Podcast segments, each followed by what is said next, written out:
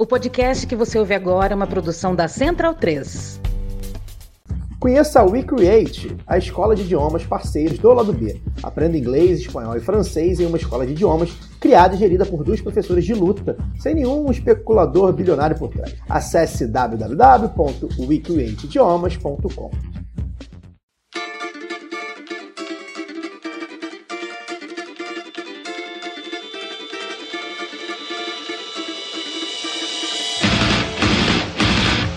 ouvintes da Central 3. Sejam bem-vindos. Eu sou Fernanda Castro e esse é o seu Lado B Notícias, o semanário de notícias do Lado B do Rio, com temas que precisam de uma atenção maior, mas de forma mais objetiva. Para ouvir o formato tradicional de debates e entrevistas, continuem ligados no nosso programa de sexta.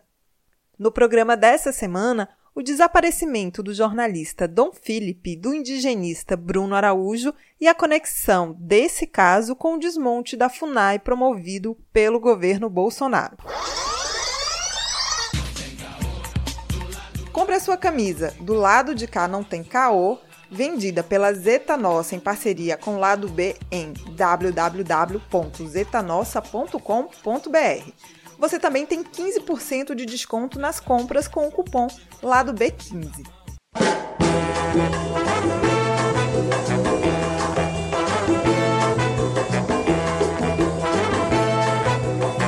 Após uma semana de desaparecimento do jornalista Dom Felipe e do indigenista Bruno Araújo, muitas perguntas seguem sem respostas. Mas o plano de fundo do aumento da violência na Amazônia tem a política de destruição dos órgãos de defesa dos povos indígenas e do meio ambiente realizada pelo governo Bolsonaro. Para falar sobre esse tema, eu converso com Andréa Prado, associada da Indigenista Associados, AINA.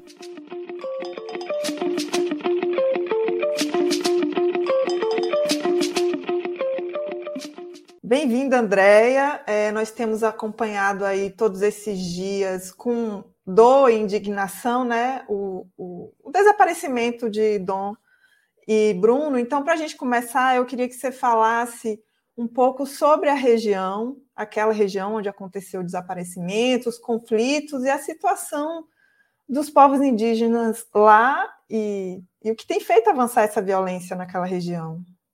Tá bom, boa tarde, obrigado pelo convite, pelo convite. Faço parte de uma associação chamada Indigenistas Associados, que é uma associação de servidores da FUNAI, e nós já estamos realizando ações desde, desde que nos iniciamos na, em 2017, mas eh, ninguém imaginava né, que, que a gente ia chegar nesses limites mesmo de violência e de, de fragilidade né, dos órgãos federais, enfim, de proteção ao Brasil, né, ao meio ambiente, os povos indígenas. E então aí na é, junto com a outra, outra associação dos servidores e os sindicatos, onde estão tá se tentando se reunir com o presidente da Funai. Mas enfim, você falou sobre a região, né? É, a região de que a gente está falando hoje, a região do Vale do Javari, ela fica, é, digamos, num entroncamento né, do rio Solimões, no estado do Amazonas. É uma região enorme de fronteira é, com o Peru, né? É mais ou menos região de tríplice fronteira, né? Porque a fronteira da Colômbia também está bem. Então, a terra indígena Vale do Javari, ela tem 85 milhões de hectares e é, os trabalhos que são feitos na FUNAI, eles têm dois tipos de coordenação, né? Um são as frentes de proteção etnoambiental, que cuidam em especial dos povos indígenas isolados e de recente contato, e as coordenações regionais, que cuidam de povos que não têm essa característica tão firme, mas às vezes também trabalham com povos isolados de recente contato também, porque é muito difícil essa, essa definição recente contato, né? Então, lá são 85 milhões de hectares, fronteiras gigantescas, né? Servidores são só 14, né? 10 servidores para frente de proteção Vale do Javari, etnoambiental Vale do Javari, são 14 pessoas, somente 10 servidores efetivos, né? São, na região tem quatro bases, sendo que três são da frente Vale do Javari e uma direto da coordenação regional. Essa sim é a base Curuçá, lá na, lá na fronteira mesmo com, com o Peru. E essa não tem ninguém cuidando. Essa que é da coordenação regional, tá, era para ter um serviço de gestão ambiental e territorial, que a presidência da FUNAI negou a nomeação que a coordenação regional indicou. Então, poderia ter outras pessoas da coordenação regional apoiando esses 14, mas por interesses, é, por falta de interesse, na verdade, né, a gestão negou essa, essa outra pessoa para apoiar. Então, o que acontece é que é uma região que, pela, assim, eu acho que a gente só talvez tenha noção mesmo do Brasil quando a gente entende melhor, né, a Amazônia. Então, aquela região é uma região muito gigantesca, né, muito grande, uma região de pouco, é, pouca proteção, tanto do lado brasileiro quanto do lado peruano, colombiano, né. E, mas, assim, a forma como essa região foi deixada de lado para não ter ninguém que esteja olhando essa fronteira gigantesca, que é uma facilitação incrível para tráfico de drogas, tráfico de armas, é tráfico de madeira, tráfico de e tracajá, né? Então, assim, quando a gente não está olhando para essa região, quando o Estado brasileiro não olha para essa região, ele praticamente faz um dá aí uma, um salvo-conduto, né, para todas as é, todas essas máfias, né, que têm dominado, né, a, a Amazônia, é, agirem de forma liberada, né? E eu acho que o ataque ao Bruno, ele é assim, ele é fruto direto disso. A gente não tem dúvida nenhuma. Ele é, é quando o desaparecimento do Bruno, né? Ou seja, se tiveram pessoas que estão envolvidas com o desaparecimento dele, é essa falta de qualquer tipo de proteção, praticamente, né? Eu não sei esses 14 servidores lá, a quem nós nos solidarizamos imensamente, né? Que estão lá sozinhos agora, então estamos muito preocupados, né? Tem um pouco de polícia e tal, mas essa polícia logo que sair vão continuar sozinhos encarando. Então, assim, é, eu acho que ninguém é patriota? Eu, e falando de mim, né? Falando de todos nós, não é só uma crítica dura, vazia, né? Mas acho que a gente talvez só seja brasileiro mesmo quando a gente entender as fronteiras da Amazônia, né? E as demais fronteiras, né? E se a gente não entender que aquela área está dada às facções criminosas de todo tipo, né? Então, a gente, na verdade, não está entendendo o que está acontecendo no Brasil, né? Então, acho que todos nós precisamos entender melhor nosso mapa. Eu acho que você já tocou aí na, no que eu quero te perguntar, mas se você quiser aprofundar, que é isso, né? Você, você diz aí que está lá deixado, não tem fiscalização, não tem nada. Então, essa é a postura do governo federal, né? Em relação a esse caso, a gente vê um descaso do governo federal em relação à procura, mas é, me parece que é uma relação de descaso com a vida dos povos indígenas e automaticamente com a vida de todas as pessoas, né? É, a gente dentro da FUNAI, a gente está vivendo tipo uma, como chama, uma distopia, né? Uma pós-verdade, assim, né? Coisas que acontecem dentro da FUNAI não, não fazem parte de uma vida onde você tem moralidade, moralidade, ética, isso são coisas que não estão não estão no dia a dia da gestão da FUNAI, né? A maior parte dos cargos, tanto de coordenadores regionais quanto dos coordenadores gerais dentro da FUNAI, estão entregues a pessoas que não sabem, mas elas não sabem nem o básico, assim, elas não sabem fazer um documento, elas não sabem. Eu, a gente teve um coordenador lá, passou dois anos lá na área de saúde, que depois ele, é, ele achava que ele ia fazer atendimento de primeiros socorros aos indígenas, entendeu? Ele ficou dois anos lá, ele continuou achando isso. Então, assim, os nossos cargos estão entregues a pessoas que não, não, não conseguem, né? Não quero desejar mal às pessoas, mas elas não têm uma capacidade técnica nenhuma, gostaria que elas tivessem, mas eles, eles estão vindo, então. Coordenadores regionais ligados à questão do arrendamento, como foi em Ribeirão Cascalheira, que tá, o coordenador regional está preso, né? E com o nome dos arrendatários na parede, né, dele, em Ribeirão Cascalheira na, na coordenação regional é, sul do Caiapó, sul do Pará, o IBAMA desativou uma, uma base que tinha sido construída dentro da terra indígena com dinheiro da FUNAI, com justificativa de é, colocar produtos dos indígenas, estava servindo como equipamento para mineração, né, para garimpo ilegal, né, que não tem ilegal, mas também só para reforçar. Então, assim, essas pessoas, quando elas não são muito incapazes, elas têm uma capacidade de destruição muito grande. Então, a gente só espera que essa distopia acabe. Só que agora, com o caso do Bruno, e com o fato da gente ter pedido três questões principais e a resposta da FUNAI é de um escárnio com a vida, não só com a vida, né, com uma questão humanitária, mas também de escárnio com a própria defesa nacional, sabe? Está tá fazendo brincadeira com as vidas das pessoas, com o Estado brasileiro, tudo na. Então nós entendemos que a gente gostaria que a gente pudesse esperar até outubro, mas para a gente não vai dar. A gente quer que o Marcelo Xavier seja retirado por completa falta de moralidade mesmo junto com o processo. Eu queria que você falasse um pouco mais sobre isso, Andréa. Como é que está a vida de vocês servidores na FUNAI? Como é que vocês estão lidando com tudo isso, né? Está evidente aí na sua fala que há um desmantelo da FUNAI, né? A política deste governo parece ser essa, né? É, foram desmanteladas as coordenações regionais, não, não há praticamente servidores, nas, das 37 coordenações regionais, só duas têm servidores, né? São 19 são militares, né? Dois policiais federais, né? Mas, enfim, muita gente. Quando você coloca uma pessoa que não sabe nem o que ela está fazendo, sabe? Que não sabe nem escrever um documento assim mínimo, aí você coloca, ela, ela desmantela sozinha as coisas. Quando você tem um coordenador geral que é contra a vacina, você não precisa de muitas atitudes, é só a falta de acontecimento. Então, a FUNAI que acompanha, por exemplo, a saúde dos povos indígenas, não só como a CESAI, que acompanha apenas povos em, em terras indígenas, é, que atende, né, em terras indígenas homologadas, mas a FUNAI acompanha qualquer atuação de saúde, né, então, um acompanhamento das ações de saúde, proteção social, documentação civil, previdência social, proteção territorial, é, faz proteção territorial, atende povos indígenas isolados de recente contato, faz o que a gente chama de etnodesenvolvimento, que é produção agrícola, turismo.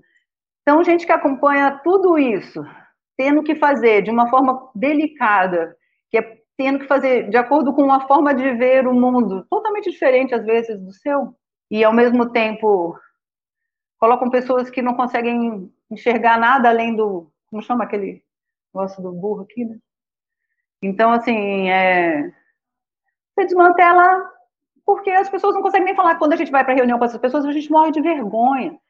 Eles falam absurdos, assim, ele, a, a coordenação de, de proteção social entende que proteção social é fazer é, coletar agasalho para entregar para alguns indígenas. Claro que isso vai ser possível, mas a gente está falando de política pública, a gente está falando de favor, a gente está falando de direito, de direito a ter um documento civil, de direito a ter acesso à saúde, de direito a, se você está passando por fome, ou se alguém morreu, você ter um, um apoio do Estado naquele momento, ter direito à previdência social, e essas pessoas confundem direitos com favores privados, de juntar meia dúzia de casacos e entregar.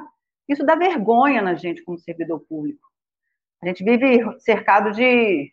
Porque, assim, muitas vezes você tem pessoas que, que, que têm interesses privados, mas elas pelo menos entendem do que está falando. Esse governo não, ele encaminha gente que não sabe nem do que está falando, e os poucos que sabem estão lá para destruir, né? São agentes da destruição. Vocês elaboraram um dossiê né, que destaca a política anti-indígena na FUNAI, no governo Bolsonaro, decidiram em assembleia realizar uma paralisação. Eu queria que você falasse sobre como vocês têm se organizado e mobilizado para resistir a tudo isso aí que você acabou de nos contar. É, a Indígenas Associados, ela já nasceu na resistência, né, assim, então, assim, nós já ajudamos a elaborar um plano de carreira, né, junto com advogados, para que FUNAI, o servidor da FUNAI tivesse um plano de carreira, pudesse ser respeitado como um servidor do IBAMA, né? Nosso salário é metade do que a maior parte desses órgãos. Então, a gente não só lida com, com um público que o tempo todo você está tendo que lidar com a miséria que o Estado reproduz o tempo todo. Então, tudo é muito delicado, né? Eu já cuidei, por exemplo, de, da questão de adoções ilegais, guarda ilegal. Você fica muito triste quando você escuta aquelas histórias, sabe? Então a gente fez, ajudou a fazer plano de carreira, nós apresentamos um protocolo de segurança para servidores, porque a gente sempre soube que os servidores estavam. E depois nós ajudamos, nós encaminhamos várias questões em relação à pandemia, né? E tivemos uma luta que a FUNAI foi mandada para o Ministério dos Direitos Humanos, a gente fez uma campanha grande, a campanha FUNAI inteira, não pela metade, que deixou a FUNAI no Ministério da Justiça. Outro dia eu posso explicar melhor sobre isso, por que no Ministério da Justiça, né? E aí acaba que a gente passou esse tempo aí sobrevivendo, tentando fazer com que da resiliência nosso melhor luto, mas organizando esses dados, né? Porque no nosso caso, muitas vezes essas pessoas, na, no sistema eletrônico de informação, você tem um lugar onde ficam as assinaturas. Aquilo ali, quando a pessoa assina, aquilo some. Então, essas pessoas colocavam lá nessa parte de assinaturas, colocavam assim, não atender porque não é terra indígena homologada. Então, não é por documento, não é por, é, não é por despacho, não é por nada que fique no sistema. E, além disso, eles, por exemplo, colocaram todo o processo que vai para a presidência, ele é colocado em, em sigilo, né? Como restrito. Então, assim, o, o processo de diárias de um servidor que vai para uma área de conflito, coloca em processo restrito. Ninguém sabe se deu a diária, se não deu. Então, fomos organizando, né, essas, esses dados, os dados do, do, processo proposital, né, de parar as terras indígenas, né, manda para lá, depois manda para o Ministério, depois manda de volta para a FUNAI. Então, assim, um processo proposital, em especial a, a teoria da tese de defesa mínima, que é onde você fala assim, ah, não, é, acho que isso aí vai dar problema para o Estado. Mais para frente, pode ser que os índios, a gente tenha que retirar os índios. Os índios estão aí há 250 anos na porta dessa fazenda, porque eles foram expulsos, o bisavô morreu assassinado, o avô morreu assassinado, está todo mundo esperando morrer assassinado. Mas, se a gente colocar eles para dentro dessa terra que a gente já sabe, a FUNAI já sabe que é terra indígena, pode ser que o governo, o, o, o judiciário mande retirar. Então, como a gente vai ter custos na, na frente, então agora a gente não vai defender os indígenas, não. Então, nós abrimos mão do processo. Então, essa tese da defesa mínima é um sarcasmo com os direitos dos povos indígenas. É feita por gente que não consegue ter um mínimo de decência de conseguir perceber que se os povos indígenas tiveram 100% desse território, é porque no mínimo 13% é deles. Se 100 é deles, então 13% também é deles se defende o direito de propriedade particular, então por que não pode o direito de propriedade particular deles se eles que eram os donos antes? Então por que não quer negociar? Então, assim, esse desmonte foi mostrado no dossiê que vai ser lançado hoje às 5 horas, foi meio lançado ontem online, hoje está sendo lançado ali na frente do Ministério da Justiça. Novamente, e a gente espera que, como tem, tem, esses detalhes, entende? Como consegue mostrar o detalhe, ah, não, um despacho. Despacho é um documento que você fala assim: estou de acordo, encaminha a Fernanda para fazer os próximos, as próximas providências. Aí eu coloco assim: não, não devemos atender terras indígenas de acordo com o despacho tal da Procuradoria Federal. Você coloca uma, uma questão que, vai, é, que é resolutiva num documento que era só encaminhativo. Então, você não consegue perceber, a gente tentou falar isso milhares de vezes para muita gente, só agora com o dossiê eu acho que vai acontecer. Muito difícil perceber a, o detalhe, aí sim, da inteligência dessas pessoas para produzir a destruição da terra, das terras indígenas, dos direitos dos povos indígenas, dos direitos dos servidores públicos e da saúde mental de todo mundo. Você como é que a gente está? Nós estamos. É, muitos de nós adoeceram, né? Muitos de nós pediram para sair. Do meu concurso de 600 pessoas, tem 200. Então, acho que do novo, do novo concurso, que teve 400, também só já há menos anos, também só tem 200. Quem que aguenta trabalhar no Vale do Javari? Você vai, vai fazer o quê? Vai, quem, como é que alguém pode ficar lá? Aí, quando a pessoa consegue para um outro, vir para Brasília, para um outro lugar onde a pessoa quer ir, apesar do Vale Javari ser maravilhoso, tá? Falando só por causa da, do, e os povos também, maravilhosos, estou falando por causa da insegurança, né? Então você está lá com medo de morrer, porque o Max, Maxiel foi assassinado, né? Tem uma prova disso. Está lá com medo de morrer, os caras te mandam para Brasília, e se você não fizer exatamente o jogo deles, eles te ameaçam de mandar de volta para o Vale do Javari, ou para qualquer lugar desses. Então, muito. Nós estamos sendo ameaçados, perseguidos. Eu acho que é um pouco isso eu queria muito agradecer, dizer para você que nós estamos com vocês, força para vocês nesse momento e todos os outros momentos, porque a gente sabe que a luta vai continuar, né? E Sim. se você quiser falar mais alguma coisa para se despedir, fique à vontade. Tá bom, deixar bem claro que a gente entrou, só dizer o nosso motivo de greve, né? A gente apresentou três pedidos em especial, que era a presença da Força Nacional, de duas pessoas da Força Nacional em cada base, coordenação regional da região, e o encaminhamento de 10 pessoas da FUNAI para apoiar essas pessoas, servidores que estão lá, e uma nota de, de consideração à família. A FUNAI fez uma nota contra o Bruno. A FUNAI não, não encaminhou a Polícia, a Força Nacional, nem outros servidores para lá, e aquelas pessoas estão largadas. Então, a gente entende que Marcelo Xavier não tem condições morais de cuidar da defesa nacional, muito menos da política indigenista, e muito menos tem interesse em ter uma política de servidores adequada. Então, nós decidimos por um dia de greve como é, um recado que a gente está dando. Depois a gente traz outras ações. Tá bom? É. Obrigado, Fernanda. Obrigada, obrigada a você pelo seu tempo aí. Força aí para vocês. Obrigada, tá bom? Depois a gente fala mais. Tchau. Ouvinte Lado B tem 10% de desconto na veste esquerda com o cupom Lado B. Acesse www.vesteesquerda.com.br.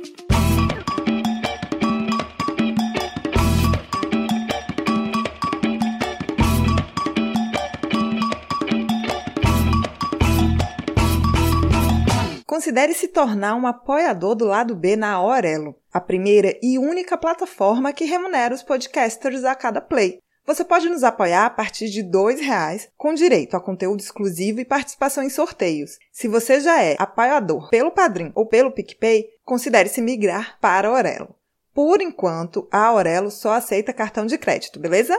Saia da caixinha, teste a Aurelo e ajude ainda mais o lado B. Para quem não pode ou não quer ajudar financeiramente de maneira mensal, mas quer pingar um trocadinho no lado B de vez em quando, pode fazer o Pix para ladobdorio@yahoo.com. As trilhas desse programa foram o drama da Humana Manada da banda El Efecto, Eu Tá Vendo no Copo de Noriel Vilela, o rap do surfista do grupo Geração, Salvador e Apache da banda Ifá Afrobeat. Fique ligado no nosso programa de sexta e até semana que vem.